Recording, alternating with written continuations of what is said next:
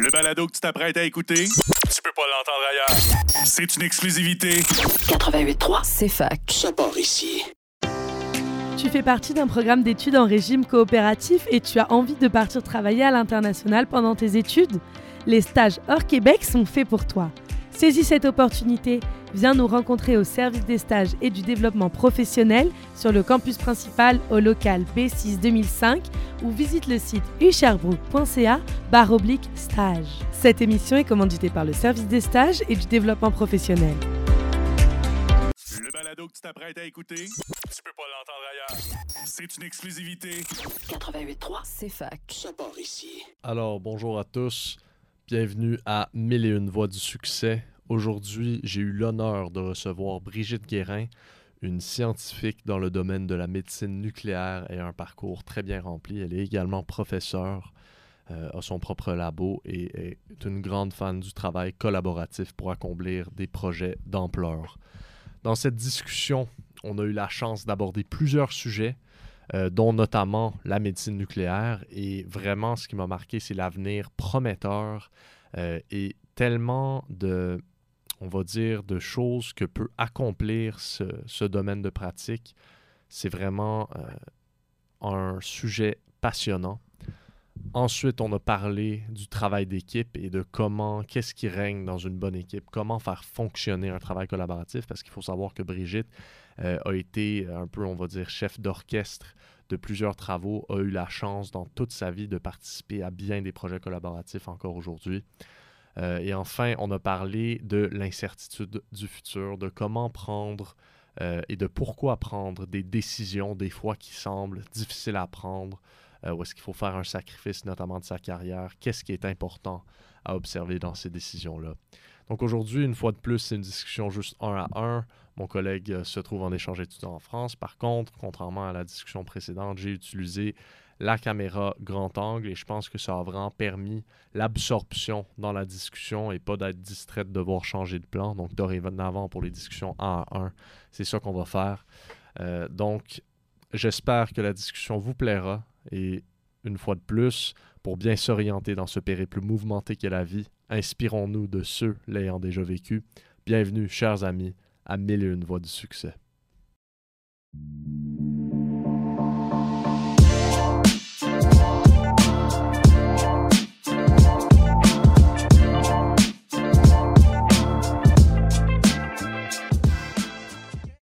Bienvenue, Brigitte Guérin, au podcast Mille et une voix du succès. Merci d'être ici aujourd'hui avec nous. Merci de l'invitation. Donc, on est euh, généralement deux, mais là, ce sera juste moi pour cette introduction. Mon collègue est en France en échange étudiant. Donc, on va commencer ça calmement.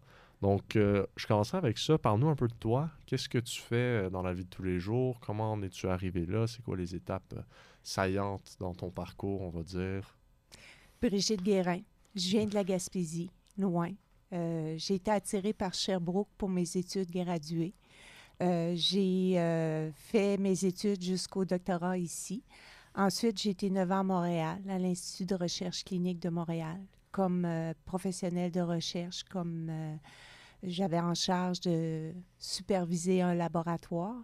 Et puis, euh, la famille, la carrière, j'ai eu deux, deux- deux petites filles à Montréal et euh, comme ça venait difficile d'avoir une belle qualité de vie, À Montréal? à Montréal, Ouais. oui, avec euh, deux jeunes enfants, le trafic, les circulations, c'était trois heures dans le trafic. Donc, on, est revenu à. Sherbrooke. Et puis, c'était d'autres défis. Euh, au niveau familial, c'est extraordinaire parce que la qualité de vie à Sherbrooke, on est bien. Ah oui, le trafic, euh, 10 minutes peut-être. Oui, oui, oui. La même distance, c'était, je confirme, c'est 15 minutes. Et, mais c'est aussi de nouveaux défis. C'était de trouver un nouvel emploi. Donc, euh, c'était, euh, c'était, j'ai travaillé pour une petite compagnie pharmaceutique pendant cinq ans. Et puis, par la suite, je suis revenue à mon milieu de prédilection, la recherche, un milieu académique. Ça au CHU, en ce moment. Je suis au CHU, je suis au département de médecine nucléaire et de radiobiologie comme professeur-chercheur. Parfait. Donc, de Gaspésie à Montréal, à Sherbrooke.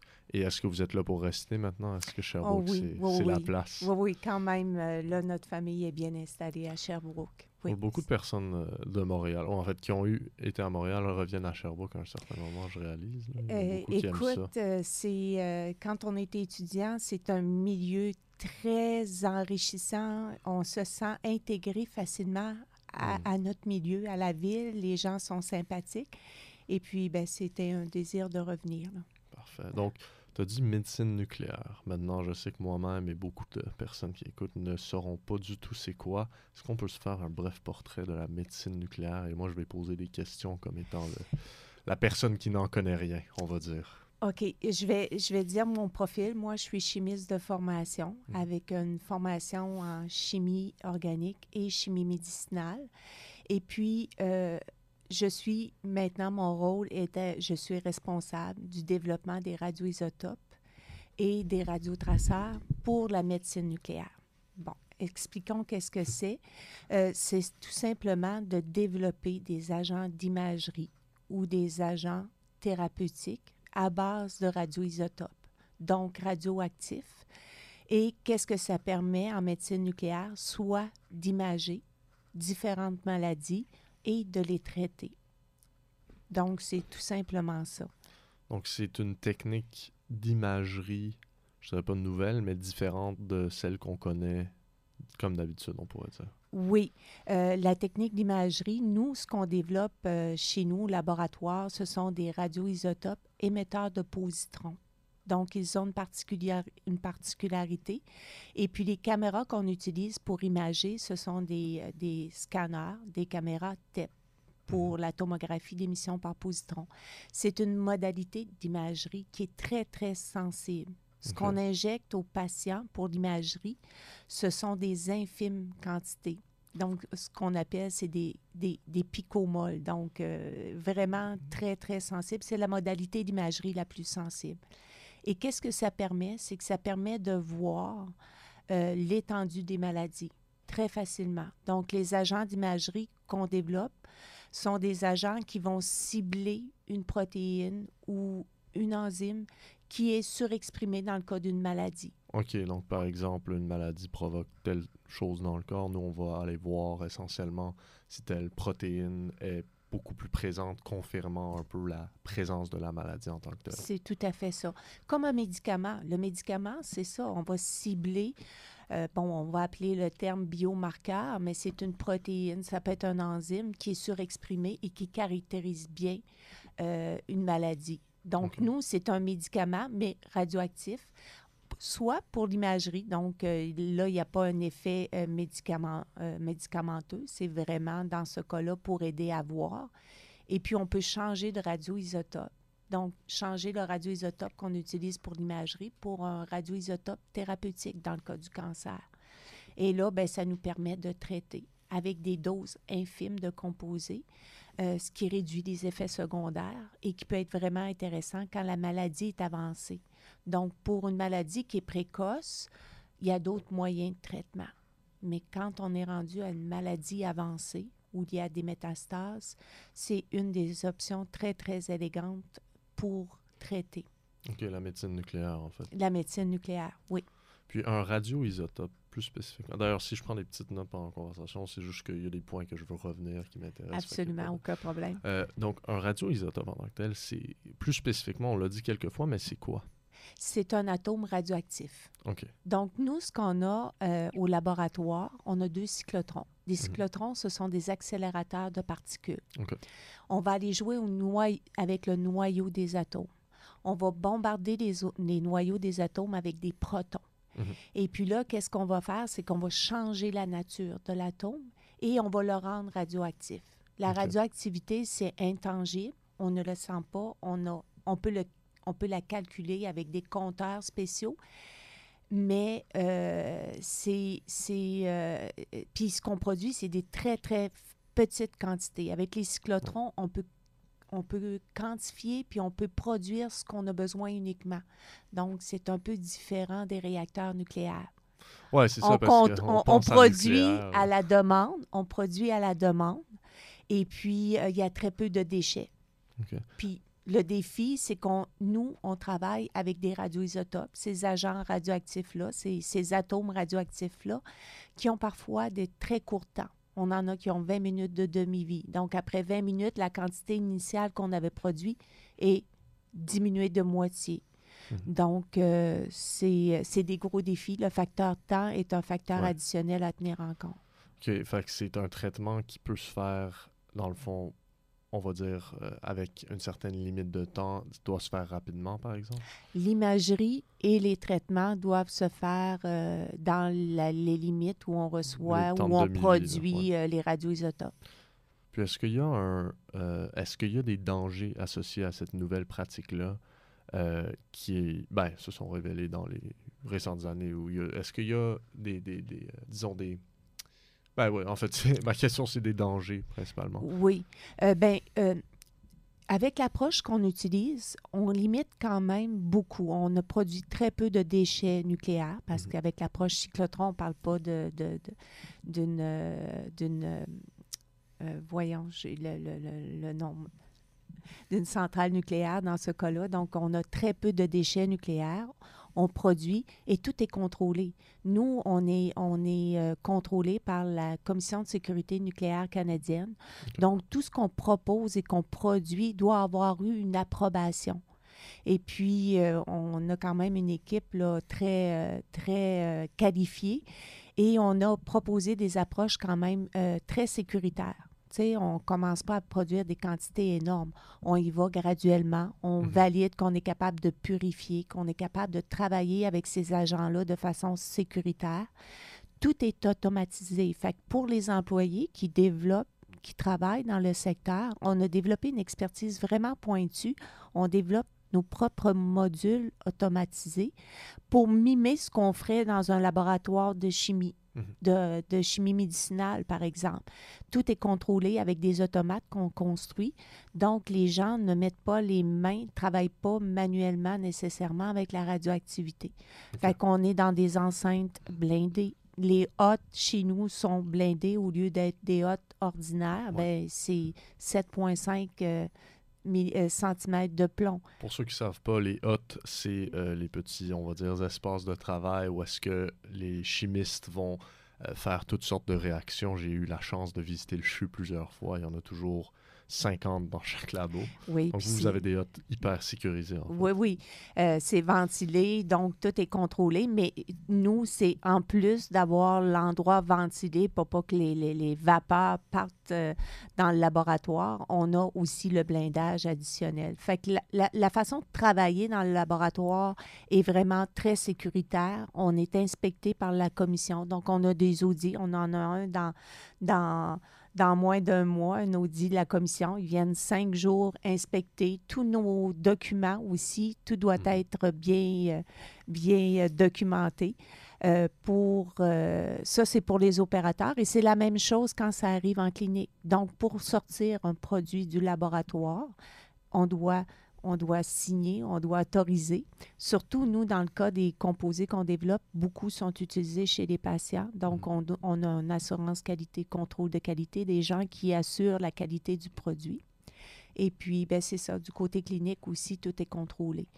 Euh, le patient qui va recevoir un agent d'imagerie fait chez nous euh, va, va être dans une salle qui est isolée le temps que l'agent, c'est des agents de courte demi-vie souvent, soit euh, éliminés. C'est ça, parce que c'est quand même des agents radioactifs, donc c'est un espace très, très contrôlé qui minimise les, les dangers, très encadré, on va dire, ce que tu Oui, en très encadré pour s'assurer que les gens autour, quand le patient retourne chez lui, ne sont pas euh, mis, en, mis en, en danger.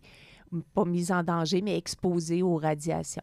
Parfait. Et par rapport à la médecine nucléaire plus spécifiquement, qu'est-ce que, disons, qu'est-ce que j'essaie de, me faire un peu une image de, de l'avantage que ça va avoir contrairement à une autre technique d'imagerie? Tu as dit que c'était beaucoup plus sensible. Oui. Plus en, en exemplifiant peut-être, qu'est-ce que ça veut dire ça? Donc, qu'est-ce que ça va permettre de faire qu'une autre technique ne permettrait pas, par exemple? OK. Donc, euh, nous, on va travailler, euh, personnellement, je travaille avec plusieurs modalités d'imagerie. On Mhm. parle, euh, ce que les gens connaissent bien, c'est la médecine nucléaire conventionnelle ou l'IRM. Les gens ont été Ouais, ben passés des, des, des, des, des, des scans au- au- à l'IRM. L'IRM est une modalité qui offre une très belle, euh, une très grande résolution spatiale. On va voir les tissus, on va voir les Mhm. contrastes, on va bien voir les os, les muscles. Nous, en imagerie euh, TEP, euh, on ne voit pas ce détail-là. On se taquine souvent. On nous dit, vous, avec vos tâches, euh, on ne voit pas grand-chose. On ne voit pas une haute résolution. Pas mais comme la- pas comme l'IRM, mais on combine nos modalités. La TEP n'est jamais utilisée seule en clinique. Elle est utilisée avec ce qu'on appelle la tomodensitométrie pour aller chercher cette, résolu- cette, cette, euh, euh, ce- ce- cette belle qualité d'image-là pour bien voir où les, les- le, le- le traceur est capté. Mais c'est la sensibilité. Nous, on a une information moléculaire. On cible avec nos composés, nos agents d'imagerie, des protéines, des enzymes. On a de l'information par rapport à, cet événement-là moléculaire qui nous aide à mieux caractériser la maladie. OK. Donc, euh, je vais te donner un exemple de ça. Donc, on travaille avec des très, très faibles quantités. On vient de terminer un projet qui était sur le cancer de la prostate métastatique. Mhm. C'était un projet pan-québécois avec cinq centres, euh, cinq hôpitaux impliqués dans le projet. Notre but, c'était de mieux caractériser le cancer de la prostate métastatique. Le cancer, c'est une maladie qui est très complexe. On sait que les cellules cancéreuses essaient de toujours déjouer tout traitement qu'on va faire. Mhm. Si on cible une molécule, un, un- un- une- un enzyme, un récepteur, ben, il y en a un autre qui va venir surexprimer et puis là, ça va garder en vie certaines cellules cancéreuses. Même si on réussit à en détruire quelques-unes, il y a toujours une très... C'est le, le- le- le défi avec le cancer. Puis quand c'est rendu un cancer métastatique, c'est encore plus complexe. Puis, juste rapidement, un cancer métastatique, parce que ça, ça allait être ma prochaine question par rapport à ce projet-là. Qu'est-ce qu'un cancer métastatique? C'est une. il y a- C'est un. Bon, un cancer va être euh, primaire au début, il va être localisé. Si Mhm. on parle de cancer de la prostate, ça va être localisé au niveau de la prostate. Et puis, on peut traiter facilement. On peut soit, on peut faire aussi une ablation, on peut faire une, euh, des traitements chimiques qui vont faire en sorte qu'on peut traiter. Pour certains patients, il va y avoir une rechute ou une récidive. Et puis là, le- les, les cellules cancéreuses sont un peu plus difficiles à traiter parce qu'ils ont acquis une résistance et ils ont déjoué le système, puis les médicaments ne sont plus efficaces. Donc, il va aller choisir d'autres médicaments pour traiter. Et là, la- la- le cancer va évoluer et va se localiser à d'autres endroits. Donc, plus nécessairement au niveau local, mais on va voir apparaître des petites lésions cancéreuses à différents endroits, dans le foie, euh, ça peut être dans les poumons, ça peut être dans différents organes. Et là, ça devient, devient un cancer qui est plus euh, localisé, euh, généralisé ou métastatique. OK, quand le cancer, se, on va dire, se, se, se- se, propage, déplace, se se propage. propage dans le corps. Nous, avec nos agents d'imagerie, dans le cas d'un cancer métastatique où il y a beaucoup de lésions, beaucoup de petites lésions cancéreuses partout dans le corps, on avait utilisé trois agents d'imagerie pour aller cibler trois informations différentes pour voir si les patients pouvaient être éligibles à certaines thérapies. Puis avec les trois agents d'imagerie, on pouvait dire, euh, par exemple, là, dans ce cas-là, il- euh, les lésions qu'on voit, on voit 100 lésions. Sur les 100 lésions, les 100 allument avec, par exemple, je vais mentionner la PSMA, qui est un des traceurs qu'on a développé. Donc, toutes les, les- les lumières, toutes les lésions allument au PSMA. Fait que ce patient-là peut être éligible à un traitement PSMA. Puis, c'est quoi le traitement PSMA? On faisait l'imagerie avec, par exemple, du gallium-68. C'était le radioisotope qu'on utilisait. On peut remplacer le gallium-68 pour utiliser pour l'imagerie par un autre radioisotope, qui est, par exemple, le lutetium-177. Et puis là, ben, si le gallium se rendait dans toutes les, les- les lésions, le produit PSMA gallium-68, ben, le produit lutetium-177 PSMA va se rendre dans toutes les lésions. Et là, euh, le rôle de l'agent thérapeutique est très différent de celui d'imagerie. Donc, lui, euh, il va avoir ce qu'on appelle une courte portée. Il va rentrer dans les cellules cancéreuses. Il va se rendre dans l'ADN des cellules cancéreuses pour les détruire. Wow. Donc, c'est une approche qui est vraiment extraordinaire pour, euh, c'est malheureusement pas tous les patients qui sont éligibles, mais c'est pour ceux qui le sont, c'est une approche qui a des, euh, euh, qui est vraiment extraordinaire, qui euh, ouvre vraiment une porte là, pour traiter ces patients-là qui sont dans, avec des cancers avancés. C'est ça, parce que généralement, un cancer avancé, c'est. Ben, pas généralement, mais disons que c'est beaucoup plus, comme tu dis, difficile à combattre. Mais là, si j'essaie de résumer ça un peu plus.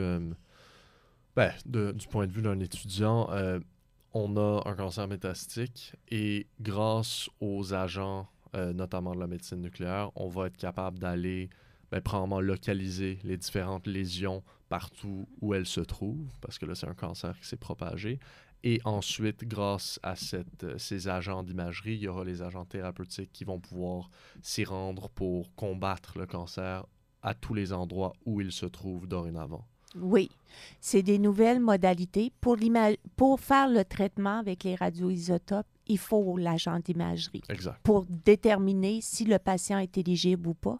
Et ce qui est vraiment excitant avec cette approche-là, c'est que Santé Canada, dans les trois dernières années, ont approuvé deux agents pour le, le traitement à partir de radioisotopes. Et nous, on a mis au CHU, on a travaillé très fort pour avoir les deux agents d'imagerie.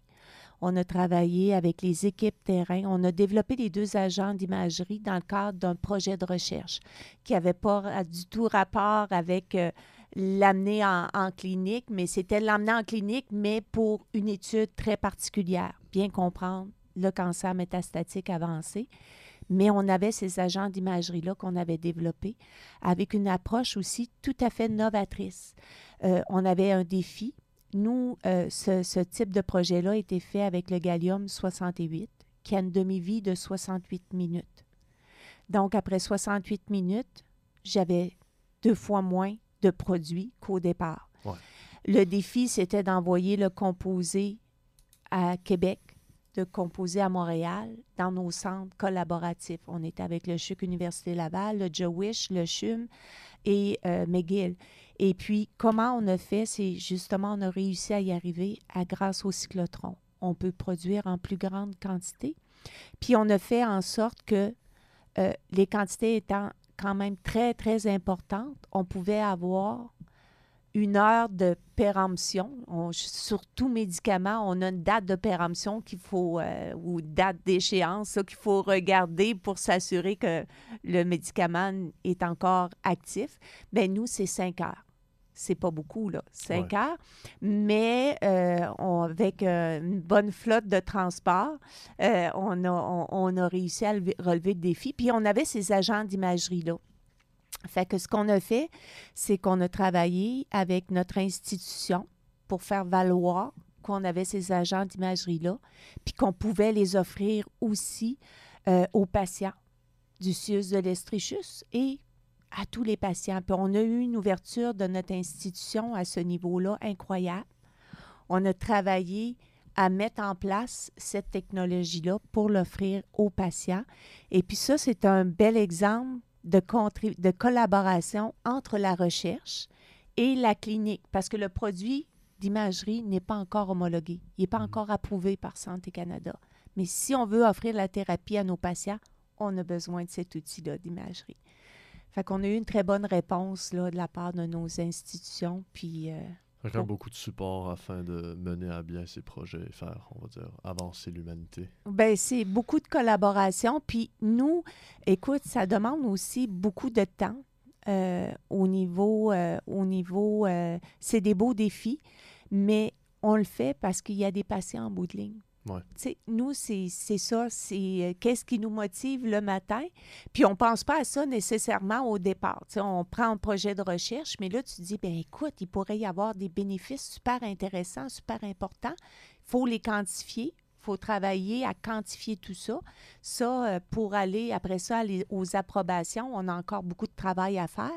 Mais en attendant, même si le produit n'est pas homologués ou disponibles par Santé, approuvés par Santé Canada, ben, on peut continuer avec des projets de recherche en collaboration avec la clinique. Ça demande beaucoup de personnes. Ouais, C'est pas ça. un travail qui se fait tout seul. là. Ben, en fait, là, tu nous amènes sur un point et je vais, je vais nous ramener éventuellement euh, à la médecine euh, nucléaire, mais là, j'aimerais faire une tangente sur euh, le travail d'équipe, donc le travail collaboratif, parce que ça fait plusieurs fois qu'on en parle. Tu me parles de très grands projets qui sont seulement possibles avec ce travail-là. Donc, j'aimerais Oui. savoir, euh, premièrement, qu'est-ce que un bon travail d'équipe? Comment est-ce que ça se construit? faut être un bon joueur d'équipe en partant. Euh, c'est quoi du travail d'équipe? C'est que chacun amène ses compétences, son expertise, ses ressources pour co-construire un projet, un défi qu'on s'est, on s'est mené. Pour moi, c'est ma vision. Euh, le travail d'équipe, dans un premier temps, se fait euh, au niveau du laboratoire. OK. Euh, parce que pour aller plus loin, il faut que tu aies le support de ton équipe très proche qui Mhm. construit avec toi. Fait que pour moi, je, je- je suis excessivement chanceuse. On s'est construit une équipe avec des expertises complémentaires différentes au niveau du laboratoire. Euh, c'est mes collègues, c'est mes, des professionnels de recherche chez nous euh, qui, tout d'abord, c'est quand on veut travailler en, en, en- équipe, faut avoir l'approbation, il faut avoir le OK, on est partant, on y va ensemble. Ensuite, ben, c'est d'aller plus loin. Tu sais, ces projets-là que je vous présente, là, ça vient de besoins cliniques. On ne développe pas des agents sans avoir eu la requête d'un clinicien nous demandant, écoute, on a besoin vraiment d'un agent d'imagerie dans le cas du cancer de la prostate. Moi, j'avais un collègue clinicien en oncologie, euh, le docteur Sabag, qui, depuis dix ans, me demandait Écoute, Brigitte, quand est-ce que tu vas nous faire notre agent d'imagerie? Pour le cancer de la prostate Je disais Mais je veux bien, mais je ne peux pas le faire comme ça. Tu sais, c'est- il me faut des ressources, il me faut du financement. Et puis, à un moment donné, on était assis les deux à une table, à un CE, au niveau de l'axe cancer. Et puis là, on nous annonce un gros financement majeur, possibilité d'aller décrocher 1,5 million. Wow. Là, je me tourne, je dis là, là, docteur Sabag, c'est là qu'on a besoin de vous. C'est là, là, c'est notre chance d'avoir le, le traceur. Et puis, la même soirée, il est resté avec nous. On, était, on a fait une table ronde et on a appelé tous ses collègues oncologistes au CHUC Université Laval, McGill, Jewish Wow. et le CHUM. Ils étaient tous en ligne. On avait cinq cellulaires sur la table. On retourne en 2018 et tout le monde était partant. OK, donc vous avez mis ensemble en presque une soirée une équipe. euh, Une équipe. Après ça, il fallait écrire la demande de financement. Ouais. Là, c'était d'autres défis, d'autres ressources. On était excessivement chanceux parce qu'on a eu le support de, de- de coordonnateurs, d'autres personnes qui sont experts aussi en écriture. Parce que là, on va chercher ces grosses demandes de financement-là. Il y a une façon de les écrire qui sont différentes de nos petits projets de recherche. Ouais. Fait qu'on a écrit une demande Pour gagnante. 1,5 millions, là, quand même. On a écrit une demande gagnante qui a pris deux, trois mois d'écriture. Encore une fois, euh, on était petite équipe limitée, mais expertise complémentaire. Il y avait mes jeunes collègues euh, à l'époque du CHUC Université Laval qui sont embarqués COPI avec moi. Jeunes chercheurs, mentorat, c'est très important aussi. Euh, et puis, il y avait des, chercheurs là, de très haut calibre dans l'équipe. On, nomme le docteur Sa- Saab à Montréal. Et puis, partout, là, on a eu une réponse extraordinaire. Et puis, ça, on l'a co-construit ensemble. Puis après ça, ben, on a besoin d'autres équipes. Une fois qu'on a le financement, puis on l'a eu, on a eu du support de nos institutions, il fallait mettre en place tout ça. Fait que le travail d'équipe était débuté là. Donc, c'était les contrats, c'était Écoute, il fallait aller chercher d'autres ressources pour nous aider à réaliser le projet. Puis là, on y était. On était chercher auprès de nos plateformes, auprès des professionnels de recherche. Fait que souvent, on part d'une petite idée.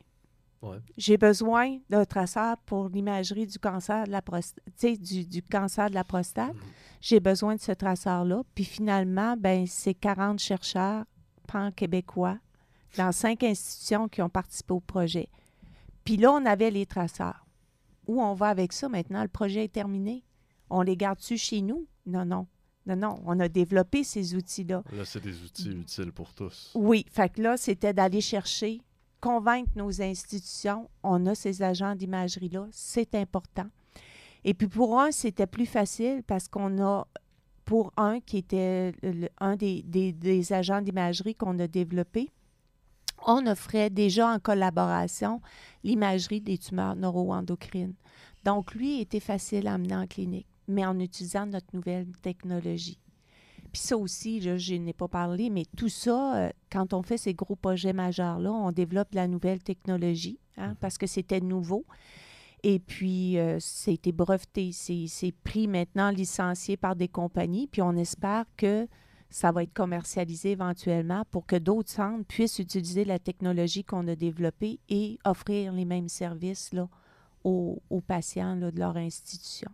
Ça, donc un, un projet d'ampleur sur quand même une longue durée de temps. Maintenant, on attend de voir si ça va être euh, essentiellement pris par le marché, en quelque sorte. Bien, là où on en est, on en en est, on a deux agents d'imagerie. Les deux agents thérapeutiques sont disponibles. On commence à faire les thérapies. Le défi maintenant, c'est d'aller chercher l'homologation pour. On va commencer par un, Ouais. lui qui est en phase 3, qui est le plus avancé. Et puis là, ben, c'est d'autres, d'autres joueurs. Ouais.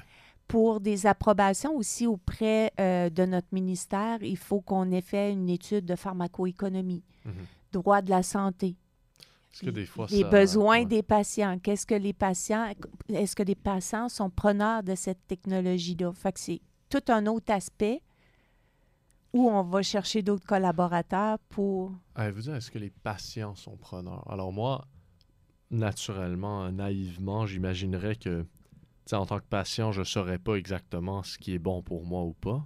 Donc, mais les patients doivent être preneurs de la technologie? Écoute, c'est des. Oui, puis je vois, je ne l'ai pas mentionné, mais dès le départ, quand on a commencé le projet, le financement qu'on avait eu pour le projet de recherche, c'était en COPOL.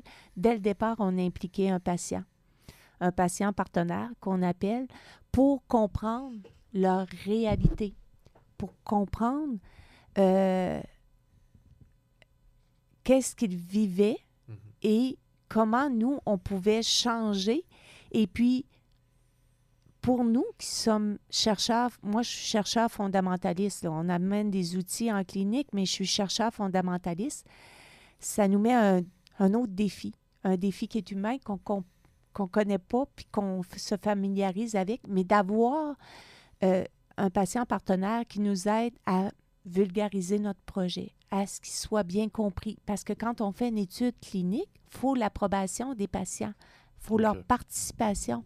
Donc, Ouais. c'est important de bien expliquer c'est quoi notre projet, quels en sont les bénéfices. Au niveau des agents d'imagerie, le bénéfice, c'est qu'il y a en bout de ligne un agent de thérapie. Ouais. Fait que l'imagerie aide à déterminer l'éligibilité de ces patients-là. Fait que c'est, le bénéfice est un peu plus à long terme, mais il faut avoir les patients partenaires avec nous pour euh, s'assurer que, puis écouter leurs besoins. Peut-être que c'est trop ce qu'on propose ou peut-être que s'ils sont preneurs avec nous, ça peut faire une différence. On a plus de poids aussi pour les approbations. Oui, c'est ça. Donc, avoir les patients qui euh, supportent, qui voient le- les bénéfices peuvent. Ça peut ajouter un. Ben, comme tu dis, un poids, un argument quelconque.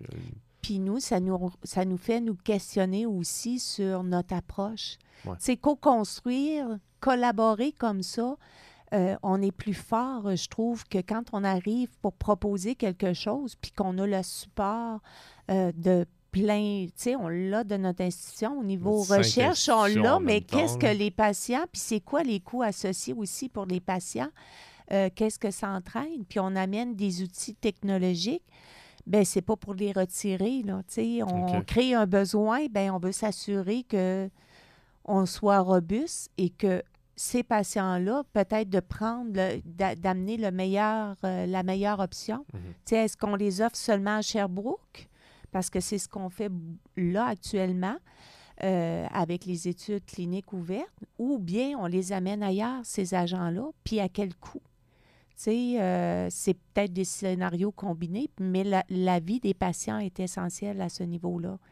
Je me demande, euh, moi, je sais pas exactement comment ça marche quand on arrive à l'étape de commercialiser un produit. Est-ce qu'il y a certaines, disons, euh, politiques un peu, ou, un peu des, des- politiques, des trucs dérangeants par rapport au coût, par rapport au prix, par rapport à l'économie qui vont freiner un peu la science? Ou est-ce que, par exemple, au Québec, euh, ça, c'est pas vraiment quelque chose qui est un problème? Parce que je sais que, par exemple, aux États-Unis, il y a des trucs qui peuvent coûter excessivement cher. Donc, je me demande par rapport à- à- au Québec, puis à, à cette étape-là pour le développement d'un médicament, comment est-ce que ça marche? Comment est-ce que ça... Ben, c'est toujours un défi. Hein. Euh, on a, nous, on est en recherche, on est dans un milieu académique. Ouais. Euh, je dirais pas qu'on est cheap, mais on essaie de- d'offrir, euh, on, on- on- on construit tout. Ben oui, on, fait, on fait de- de- du radioisotope jusqu'à l'approbation clinique recherche, dit. Donc, à ce niveau-là, on a développé tous les outils.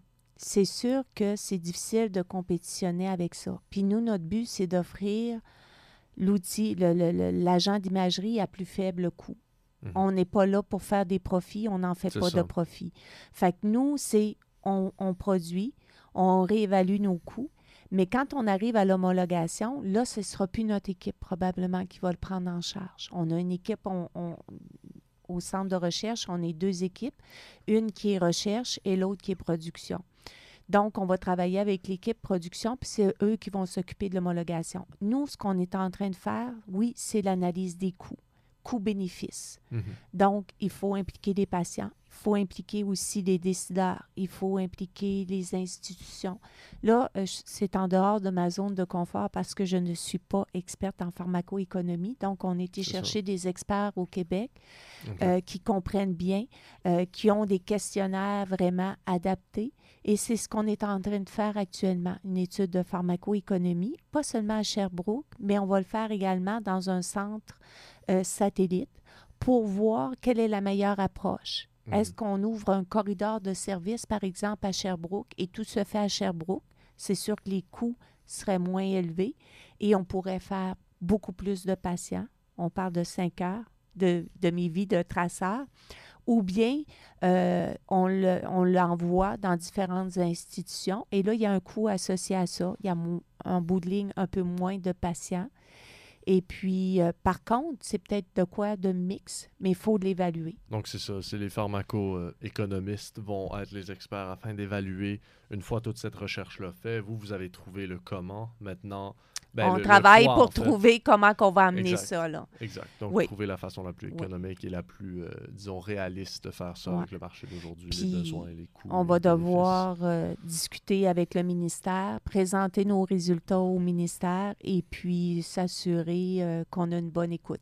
Et puis c'est un travail qui se, se fait, se fait pas tout d'un coup. là. On a déjà eu des Ah premières rencontres. euh, on a le support de notre institution. Notre institution nous représente aussi auprès du ministère pour intégrer graduellement ces nouvelles technologies-là. Parfait. Puis, euh, toi, tu as ton propre euh, laboratoire, right? Oui. Je me trompe pas. Oui, oui, oui. Alors moi, étant moi-même le fils d'un chimiste, j'ai pu grandir un peu en, en observant cette dynamique-là, avoir un laboratoire avec plein de gens qui venaient de partout. Et je me demande, euh, on, on a, tu as décrit en fait le, le principe de diriger une équipe un peu comme étant un chef d'orchestre. Oui. Donc j'aimerais savoir qu'est-ce que tu voulais dire un peu par ça, puis comment est-ce que quelqu'un peut bien orienter, bien diriger son équipe pour aller dans la bonne direction? Euh, on a plusieurs tentacules, je dois, je dois avouer. C'est d'avoir orchestré, c'est, c'est, c'est diriger, c'est donner les bonnes, les bonnes directions, mais on ne peut pas tout faire et il faut se l'avouer très rapidement. On y arrive quand on construit avec des, des personnes ressources, qui sont très précieuses à nos professionnels de recherche, qui vont aider à supporter les étudiants. On, ça on a encore notre rôle comme je suis professeur, j'ai des étudiants au laboratoire, à la maîtrise, au doctorat, je donne des cours. Il faut, il faut s'assurer que tout ça soit fait correctement. Hein? Puis mes projets de recherche personnels que j'ai euh, sont un peu euh, différents de ceux que je vous ai présentés là, où là, c'est des projets plus matures et c'est une équipe euh, qui va y travailler. Pour moi, ce qui est précieux, c'est les personnes ressources qui vont aider à orchestrer. Nous, orchestrer, c'est donner les grandes lignes, c'est s'assurer qu'on s'en va dans les bonnes directions, c'est d'être présent quand on a des étudiants qui sont anxieux, c'est de, leur donner toujours notre support parce que c'est mon rôle premier. hein, de faire ça, pour moi, c'est vraiment important. Et puis, un autre rôle qu'on a, c'est euh, de préparer la relève. Puis nos étudiants, c'est la relève de demain. Fait que ça, il faut réussir à tout faire. Puis pour y arriver, ben, il faut avoir des bonnes personnes ressources, des professionnels de recherche en qui on a toute confiance, qui prennent notre relève quand on n'est pas là, euh, qui euh, nous, nous transmet l'information, puis qui tâte le pouls tout le temps au sein des équipes à dire, ben là, on a un enjeu, puis de pas euh, d'avoir une dynamique là, très ouverte pour s'assurer que tout se passe bien. As-tu déjà eu des, disons, des problèmes au sein d'une équipe? Comment est-ce que ça se résout, ça? C'est quoi la chose la plus fréquente qui peut freiner un travail d'équipe? Euh, oui, ben écoute, euh, je suis pas rendue à l'âge que je suis là sans avoir eu euh, des, des, des enjeux, Des des défis. des enjeux. Euh, c'est par la discussion, les, les, les, les discussions pour bien comprendre. hein. On, a, euh, on, a, on, est, on est deux ici dans cette pièce, on est très, très différents. Quand on dirige une équipe de neuf professionnels, dix professionnels, euh, qui sont très qualifiés, euh, chacun a son C'est rôle. ça, chacun mais- est un peu individuellement spécialisé, donc comment on les... Comment on les resserre, c'est de s'assurer qu'il y ait un travail d'équipe. Ça, c'est essentiel. C'est de leur faire comprendre, oui, ton travail est important, mais respecte, au sein de la grande respecte image. ton... Tout le monde est oui, c'est ça. Respecte ton collègue. Le respect dans, au sein d'un... Le respect est essentiel. Et puis, c'est de dire, travailler ensemble, vous allez voir, ça va mieux aller. Euh, des fois, c'est difficile, mais euh, avec le temps, les gens comprennent bien, euh, comprennent bien cet aspect-là. Et puis, euh, non, c'est de s'assurer, être à l'écoute, de voir s'il y a des enjeux, puis de régler rapidement. Fait que, mais C'est comme la métaphore, euh, j'avais entendu ça, je pense, dans un... euh, euh, même un spectacle de comédie ou quelque chose, mais déplacer un sofa à un, c'est impossible. Le faire à deux, ça se fait très facilement. mais quand on est quatre pour le soulever, ça va. Encore mieux. Donc, Il n'y a personne qui se blesse. peut-être que c'est un peu plus difficile de travailler en équipe, mais on peut aller beaucoup plus loin que individuellement. Bien, actuellement, en recherche, moi, ma, ma, ma vision a toujours été comme ça. Euh, J'ai une chaire de recherche, puis la vision de ma chaire, c'est vraiment travail collaboratif. Un plus un fait quatre. Un plus un fait cinq. Ça fait pas deux. Ça fait beaucoup plus que ça. Ça demande, c'est des défis parfois, mais euh, en bout de ligne, il y a beaucoup plus de gagnants dans, dans tout ce qu'on développe. Et puis, c'est difficile. De nos jours, faire de la recherche, c'est très difficile. Euh, je, je connaissais bien ton père qui était, Mm. qui, était chimiste, euh, tout comme moi. On a eu des profils de carrière assez semblables également. Donc, on se rejoignait sur plusieurs niveaux. Et puis, euh, lui aussi, tu sais, on comprend très rapidement dans le domaine où on est, on est dans des sciences fondamentales, on peut faire une différence, mais la différence, on ne la fera pas tout seul. Non, ça. On va la faire avec d'autres. On va la construire. Et puis, dans ce cas-là, tout le monde est gagnant. là. Lui, lui, je, je suis bien placé pour savoir, il avait un labo absolument énorme. là. On avait des barbecues, des fois une vingtaine, une trentaine de personnes. C'était éblouissant. Mais, mais oui, le, c'est les. euh, Ben, en fait, tu l'as dit, il n'y a pas meilleure façon de le dire. 1 plus 1 peut égaler 5 dans ces cas-là. Oui, oui, oui, oui. Puis c'est très enrichissant aussi. Euh, je- comme je suis, euh, je suis professeur, j'ai des étudiants, puis je vois, même au sein de mon équipe, de, de mon équipe, et j'ai beaucoup d'étudiants en collaboration, donc ça démontre le travail collaboratif, qui viennent de différentes concentrations. J'en ai en chimie, j'en ai en biologie, en pharmacologie, j'en ai en médecine. Et puis quand tu soi ces étudiants-là dans une salle pour des rencontres de groupe, les discussions sont tellement enrichissantes. Mhm. C'est incroyable.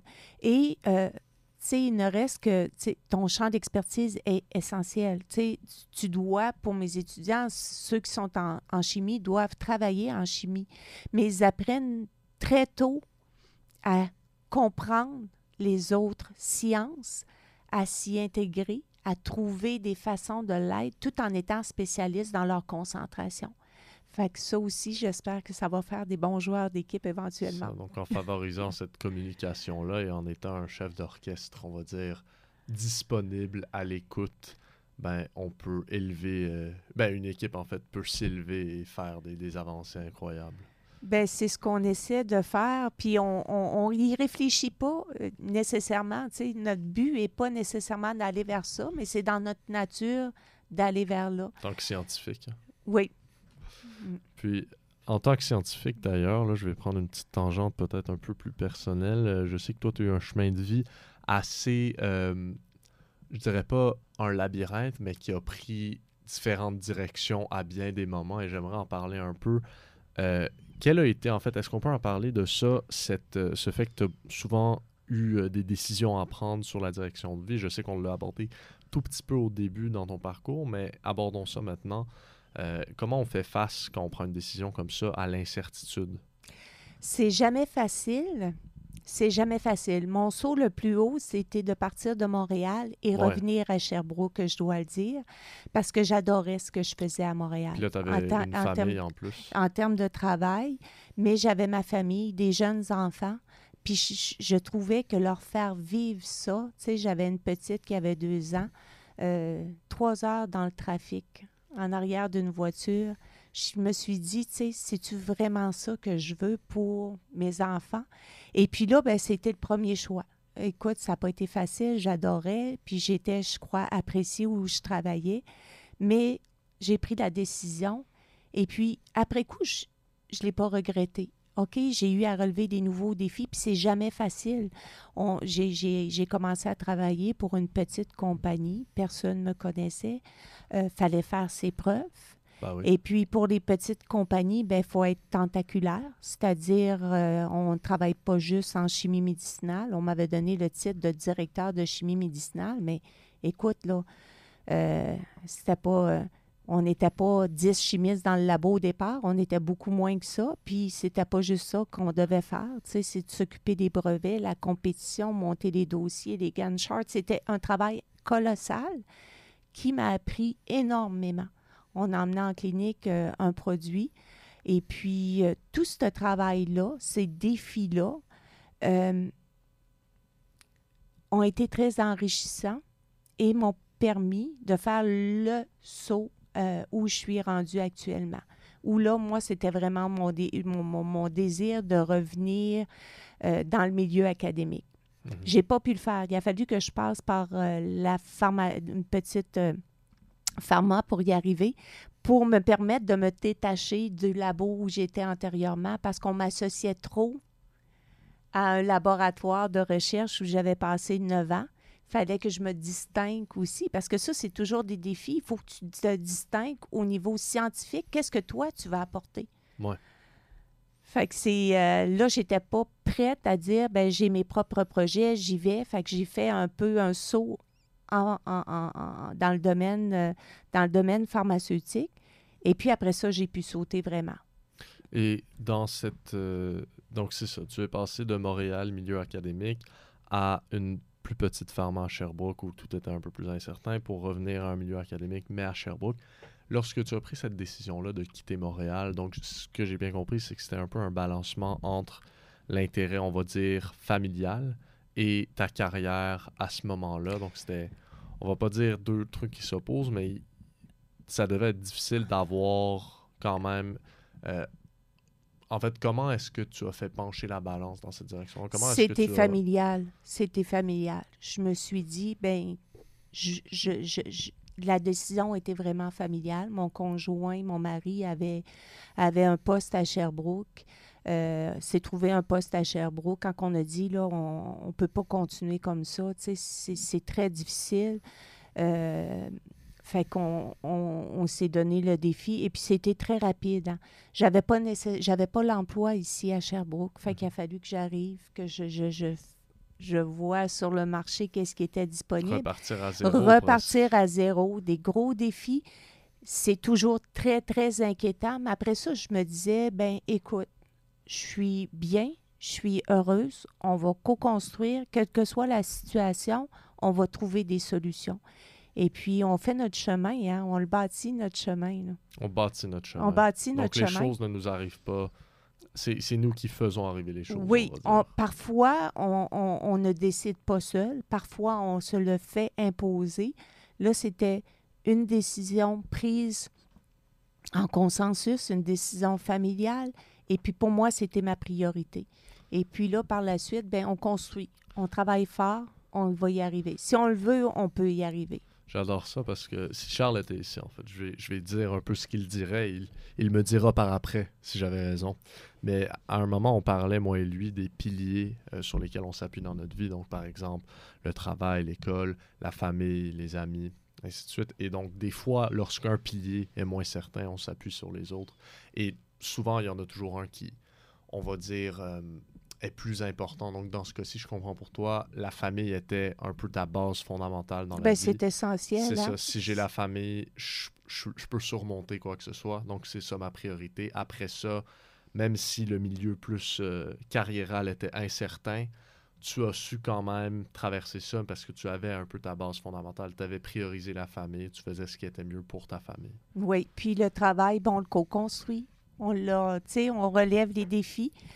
C'est beaucoup, c'est très demandant. Quand je suis revenue dans le milieu académique, euh, dans un département euh, euh, que je ne connaissais pas, médecine nucléaire et radiobiologie, tu peux poser la question, je me l'ai posée moi-même, qu'est-ce que je vais faire et comment je vais construire ma carrière là?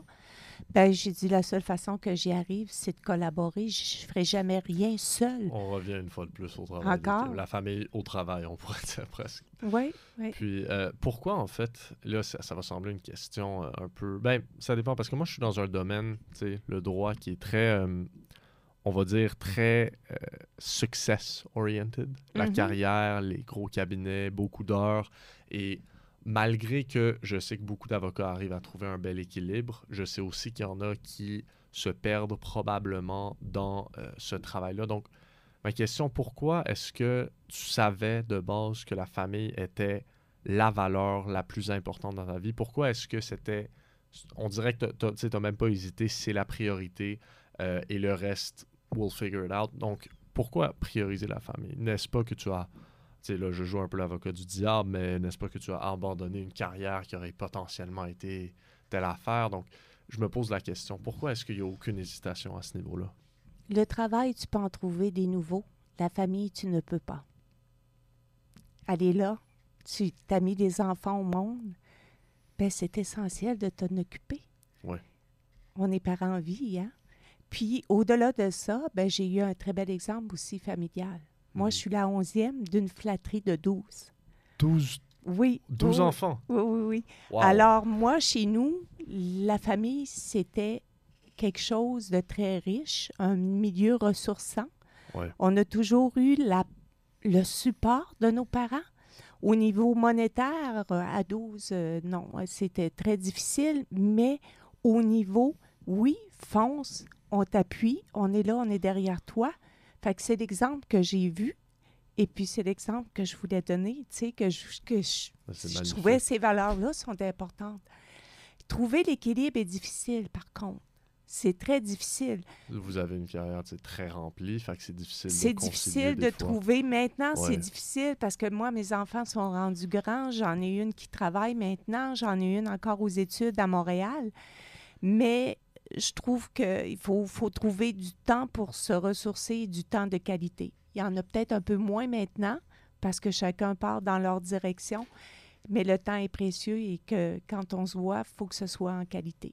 J'aime ça. Je, sens moi-même, tu sais, mes parents ont toujours prôné cette, cette importance de la famille-là. Et comme tu savais, mon père, c'est la même chose, famille d'abord. Donc, ben, je sens que c'est, une belle émotion. Je sens que c'est quelque chose de très important euh, pour toi.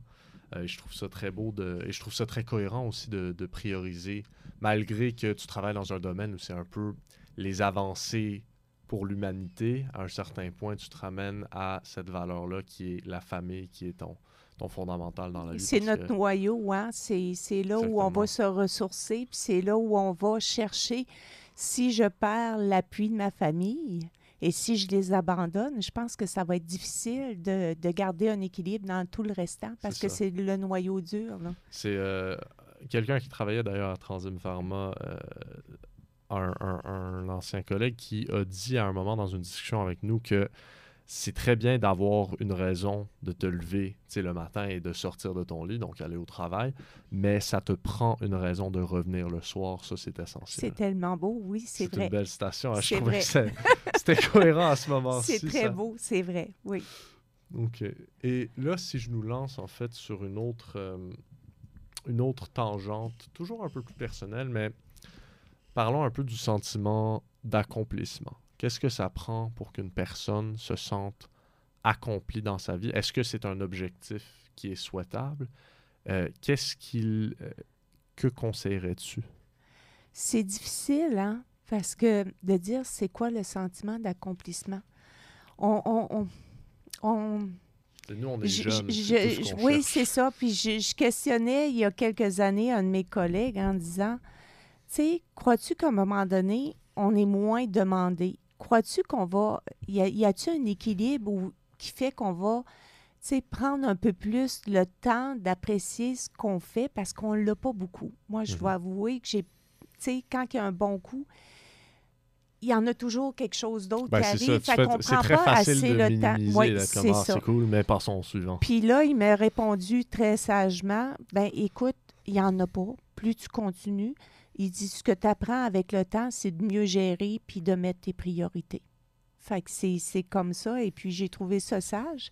Mais euh, mon sentiment d'accomplissement, ce- euh, ce que je trouve, là, je suis rendue, tu sais, je je suis pas une- un jeune chercheur, là, je suis rendue, j'ai plus que ça, j'ai 57 ans. Fait que là, pour moi, le défi, c'est de préparer l'avenir, ma relève, parce qu'il faut regarder aussi cet aspect-là. On construit, on construit avec une équipe, mais il faut s'assurer aussi qu'on ne laisse pas derrière nous, que ça ne tombe pas à l'eau. Euh, donc, euh, c'est un gros défi. Euh, c'est pas. Puis je je, je, je, je, sais pas comment. Tu sais, je, le fais.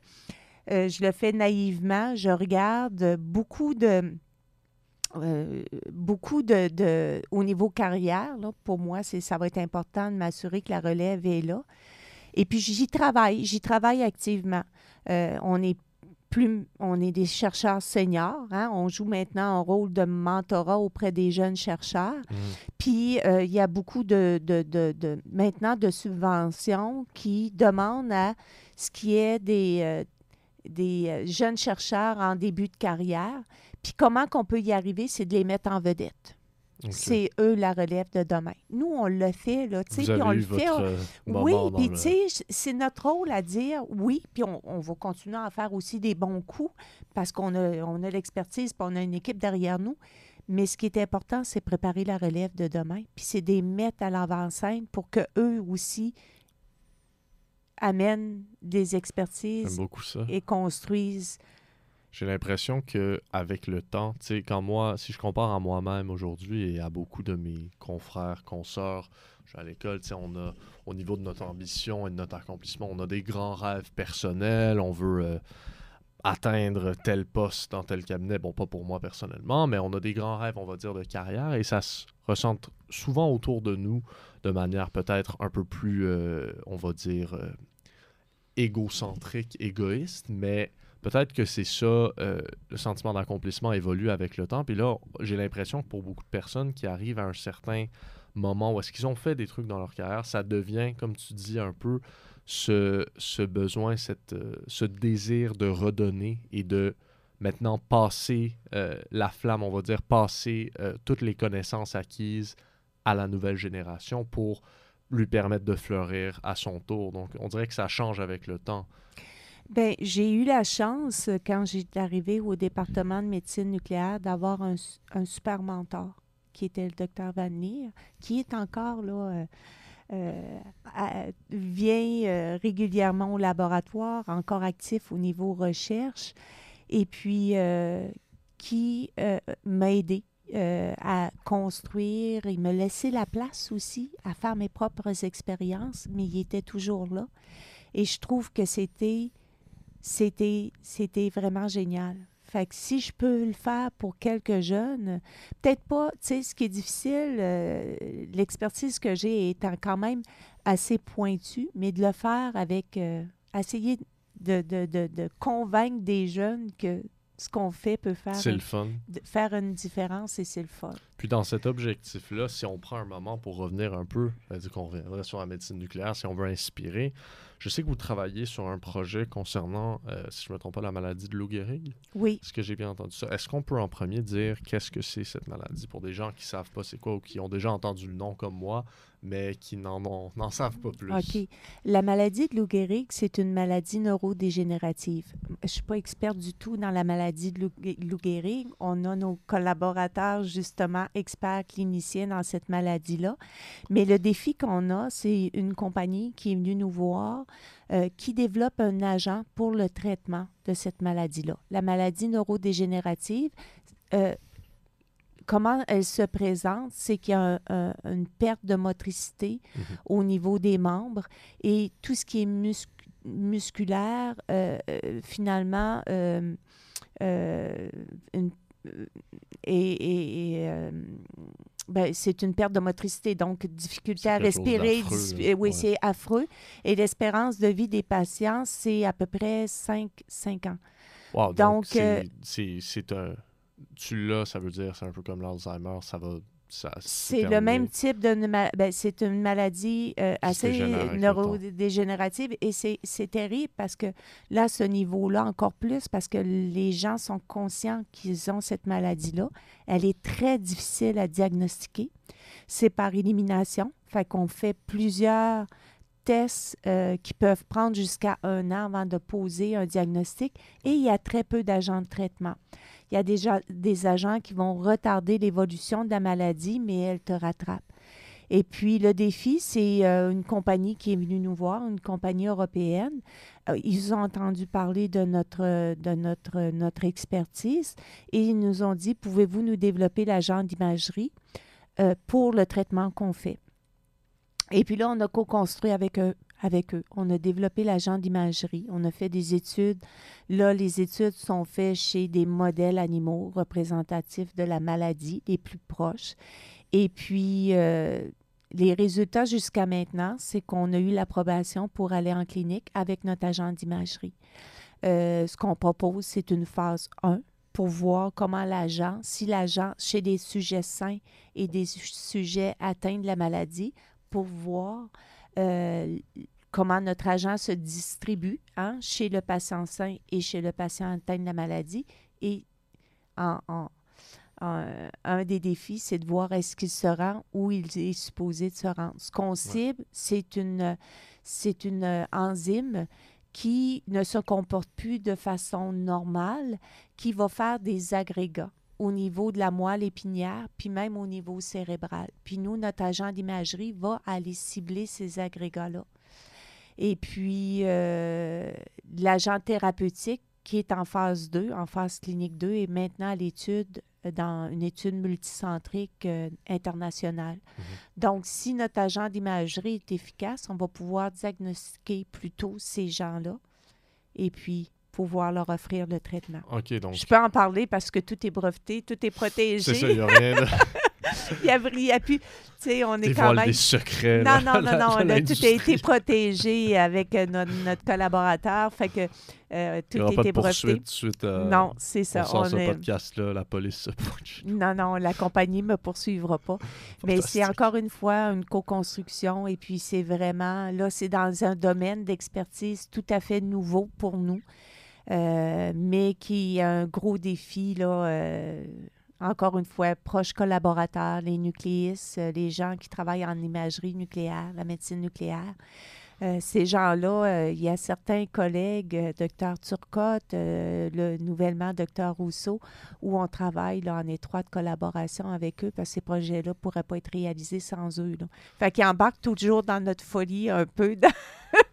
Puis la maladie de Lou c'est comme tu as dit quelque chose de très difficile à diagnostiquer. Donc, est-ce que ces, ces recherches-là que vous faites en ce moment permettraient comme de diagnostiquer beaucoup plus tôt? Avec plus de certitude? Oui, et donc de traiter plus tôt Et, d'avoir ça, ça moins. peut augmenter l'espérance de vie et la qualité de vie surtout de ces gens-là? Absolument, absolument. C'est vraiment le, le but, le but premier de développer cet agent d'imagerie-là.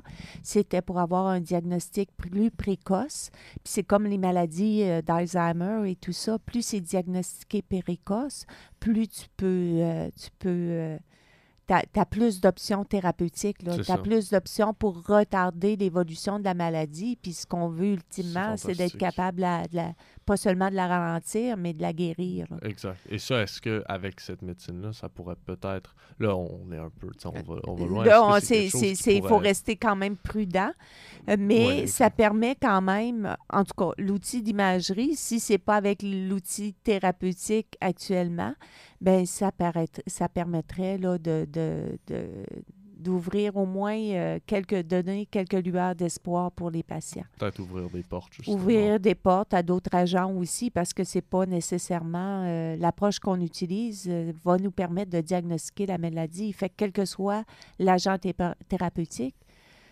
on va voir avec l'agent. Ce qui est intéressant avec nos outils d'imagerie, c'est qu'on on peut voir l'éligibilité des patients à certains traitements. On peut diagnostiquer de façon précoce la maladie, mais en plus, on peut voir si les médicaments qui sont donnés sont efficaces. Tu sais, parfois, certains médicaments ont des effets secondaires indésirables. Est-ce que ça vaut la peine de continuer le traitement? Si on voit qu'avec l'agent d'imagerie, il n'est pas efficace? Et si on voit au contraire qu'avec l'agent d'imagerie, c'est efficace, bien, ça encourage le patient à, à dire, ben écoute, euh, le sacrifice en vaut probablement la chandelle dans bout de ligne. Puis, euh, si on veut, dans cet objectif un peu de, on va dire, de, de- de donner une, une certaine excitation pour ce domaine-là, euh, j'aimerais savoir, tu sais, je vais faire un comparatif en ce moment. Tu sais, il y a l'ordinateur quantique présentement qui se fait développer, et ça, c'est une technologie dont, euh, qui est, tu sais, on est sur les tout débuts des avancements, par exemple aussi avec l'intelligence artificielle, ChatGPT, des trucs qui commencent à sortir qui sont euh, très, très prometteurs pour l'avenir de l'humanité. Certes, ils auront leur paquet de problèmes eux-mêmes, mais toute nouvelle technologie peut avoir ça. Euh, et là, par exemple, tu as des technologies qui semblent un peu plus anciennes maintenant, comme l'ordinateur euh, moderne, right? Ce qu'on a un laptop aujourd'hui. C'est sûr qu'il va toujours y avoir des avancées, mais ça, les progrès principaux, j'ai l'impression, ont été faits euh, dans les récentes années. Ce que j'aimerais savoir, si je prends le domaine de la médecine nucléaire, est-ce que c'est quelque chose qui est plus comme un ordinateur quantique à ses tout débuts ou est-ce qu'on a développé beaucoup ce qu'on avait à développer avec euh, ce domaine-là? Euh, comment, où, le, où situerais-tu ce domaine-là? Le nucléaire conventionnel avec le technicium 99 métastable. OK, la médecine, le, le- le nucléaire conventionnel existe depuis beaucoup, beaucoup d'années. Mhm. Là où on est rendu actuellement, c'est de développer des agents d'imagerie pour des diagnostics personnalisés et pour des traitements personnalisés. Au niveau de la thérapie à base de radioisotopes, on commence. C'est le tout début. Il n'y en a que deux approuvés au Canada. Et puis, euh, pour les cancers avancés, ça pourrait, être une, ça pourrait faire une grosse différence. Ça pourrait être quelque chose d'incroyable. c'est une, une approche émergente. Euh, tous, les, tous les spécialistes, en, en- que ce soit euh, en radiochimie, en médecine nucléaire, en, en, en préclinique et en clinique, collaborent maintenant ensemble au Canada. Il y a un réseau pan-canadien qui est en train de se développer pour progresser beaucoup plus rapidement, encore une fois, des collaborations dans ce domaine-là et pour rendre accessible plus rapidement ces nouveaux outils qui pourraient faire une différence. Fait qu'au niveau de l'imagerie, on en fait. On utilise beaucoup encore dans la majorité des hôpitaux, partout à travers le monde, l'ancienne technologie. Euh, on, arrive avec des agents nouveaux qui s'intègrent graduellement au quotidien Et puis, euh, non, il reste encore, je crois, beaucoup à faire. Puis, tu sais, là, j'ai parlé beaucoup cancer, mais ça peut jouer un rôle très important aussi pour d'autres maladies. Euh, par exemple, au niveau neurodégénératif, euh, comprendre. Nous, on a développé des agents d'imagerie. On collabore beaucoup. J'ai un proche collaborateur euh, qui est un spécialiste au niveau du diabète et de l'obésité, le docteur Carpentier. Puis lui, nos outils d'imagerie, il les utilise pour comprendre dans ses patients comment la maladie évolue et pour voir avec plusieurs traceurs, encore une fois, lui, il va avec trois, deux, trois traceurs, puis comprendre si les traitements qu'il fait sont efficaces et comment ça. Qu'est-ce qui change au niveau de l'humain avec ces traitements? Au niveau euh, mécanistique. Est-ce que c'est réversible, les traitements qu'il fait? Euh, et il le voit. C'est vraiment génial. Donc, il y a, disons, il y a un potentiel au niveau des traitements avec euh, ce domaine-là qui est euh, non exploré, qu'on on, on va dire qu'on ne peut pas imaginer aujourd'hui, disons dans 100 ans, où est-ce que ça va être rendu, les impacts que ça va avoir eu et les breakthroughs qui vont s'être passés à ce niveau-là. Donc, il y a, disons, il y a, il y a de quoi être Il y a- euh, Il y a beaucoup à faire. excité par ce domaine-là oui. et sa venue dans les prochaines années, on va Oui. dire. Puis, tu sais, là, on est en train de, de travailler sur une demande de financement. On croise les doigts. C'est une grosse demande de financement pan-canadienne. Puis, j'ai des jeunes chercheurs là, dans l'équipe. C'est eux autres qui vont prendre la relève de demain. Puis, leurs projets sont tellement fascinants. Puis, je discutais avec eux autres. Puis, ils disent, ben nous, dans notre domaine, c'est difficile. Il faut aller chercher ce qui va faire que ça va être différent des autres. Parce que sinon, la compétition est trop forte. Fait que c'est de combiner nos sciences ensemble pour développer des outils qui n'existent pas et des outils qui vont faire peut-être une différence. Fait que, tu sais, ils ont des idées géniales et puis il faut les ce écouter. processus-là Faut- d'arriver à une idée, tu sais, parce que là, tu dis, c'est combiner les sciences pour trouver des outils qui n'existent pas encore. Oui. C'est comme, c'est nébuleux, mais c'est fascinant parce que arriver à faire ça, c'est ça doit être quelque chose, un sentiment d'accomplissement, euh, surtout en équipe, euh, faire quelque chose d'incroyable comme Oui. ça, changer le monde. Oui, ben c'est des gros défis toujours. Puis, tu sais, souvent, on se dit, ben tu sais, ça fait un peu extraterrestre. Est-ce qu'on va y arriver? Mais c'est toujours, euh, c'est ma- c'est euh, d'y aller de façon méthodologique. J'aime hein. ça. A- De y pas a- se ouais. lancer, mais de bien étudier comment qu'on va y arriver, puis de se donner des, des, euh, des, des défis. Il faut, faut aller vers ça. Il faut aller vers ça parce que sinon, il faut amener euh, plusieurs approches, plusieurs solutions. Les maladies sont complexes, puis c'est pas juste avec un traitement, une approche que tu vas y arriver. Ben, J'aime ça. Je pense que ça va inspirer beaucoup des jeunes cerveaux de demain. Ceux qui sont ambitieux, aller en médecine nucléaire. hein. Je pense que c'est un domaine où vous aurez l'espace pour euh, accomplir vos ambitions. Si je demande maintenant, on va dire, là, on arrive vers euh, la fin de la discussion. euh, je te demande de laisser un ou des, dépendamment de, de ce que tu veux mettre dans ta réponse, des conseils pour des jeunes. euh, par exemple, à mon niveau, on se développe, on est à l'université, on se pose des questions qu'est-ce qui. euh, Que voudrais-tu dire à ces gens-là?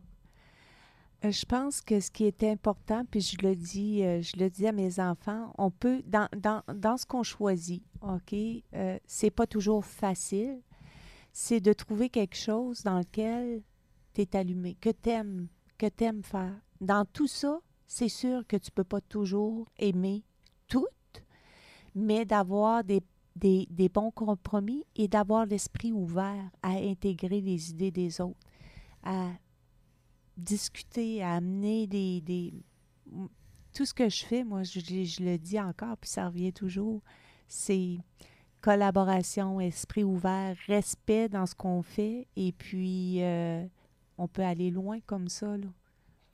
On peut aller loin. On n'est pas seul. C'est de, de se dire, si tu construis tout tout seul, là, c'est ennuyeux. là. Si tu fais ta carrière en laissant la place à d'autres, ça t'enlèvera pas ta- ton- tes heures de gloire. Non. Puis, tu sais, on le fait pas. Moi, je trouve qu'on le fait pas nécessairement pour ça. Moi, si, si on le fait pour ça, on ne le fait pas pour la bonne raison. Fait que je trouve encore une fois qu'un plus un fait trois, fait quatre. Fait que c'est de, de- d'écouter puis de, de co-construire.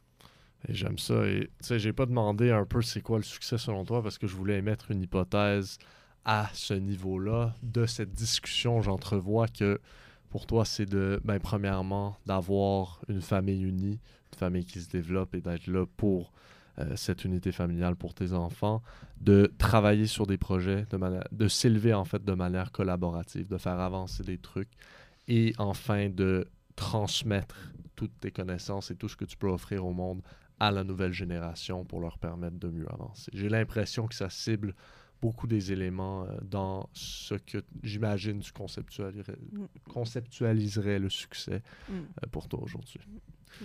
Puis essayer de maintenir l'équilibre dans tout ça. Parfois, c'est difficile. Ça allait faire un jogging de temps en temps ou une bonne marche ou euh, essayer de trouver le temps de faire une lecture ou quelque chose qui n'est pas scientifique. Prenez du temps pour vous-même. Oui, oui. Ben, euh, écoute, la jeune génération est mieux qu'on était. Moi, c'est ce que je trouve. Puis, tu sais, des fois, je parle à des gens de mon âge, genre, ouais, mais là, ils devraient. Non, j'ai dit, tu sais, ils prennent plus leur temps. Ils ont une meilleure qualité de vie parfois que nous. Puis, je trouve que c'est important de cette. Ils ont, je pense que. se détacher un oui, ils ont un équilibre qui est beaucoup plus sain que. Puis, tu sais, c'est qu'il faut être à l'écoute. Puis, tu sais, des fois, ben, c'est de mettre une personne de plus. Tu sais, il faut trouver des solutions pour qu'on puisse s'épanouir. Puis qu'ils puissent s'épanouir puis être à l'écoute. Ben, écoute, merci beaucoup de t'être joint à moi aujourd'hui. Ça fait une magnifique discussion. Merci beaucoup pour l'invitation. Ça me fait plaisir également. Ben merci à tous qui auront écouté cette conversation. Je sais que pour moi, c'est une de mes conversations que j'ai préférées jusqu'à présent.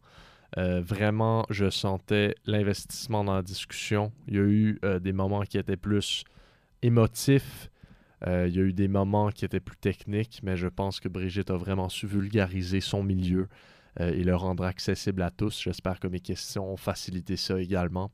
Ce que moi, je retiens principalement, euh, le moment qui m'a, on va dire, le plus inspiré, c'est lorsqu'on parlait de son changement euh, de venir de Montréal à Sherbrooke, son emphase sur euh, ce qui est vraiment important, la famille.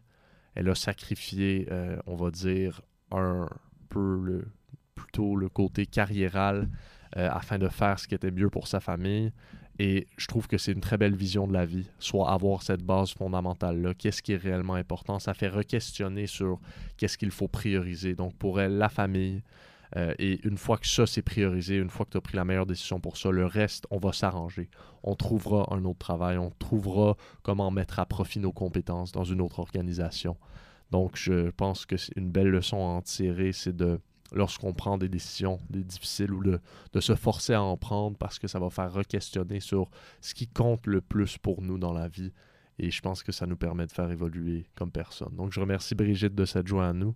Euh, j'espère que la discussion vous a plu. Et une fois de plus, si vous avez des commentaires, des suggestions d'invités ou des questions, nous sommes toujours preneurs. Écrivez-nous. Euh, passez par notre site web succès.ca. Écrivez-nous à voix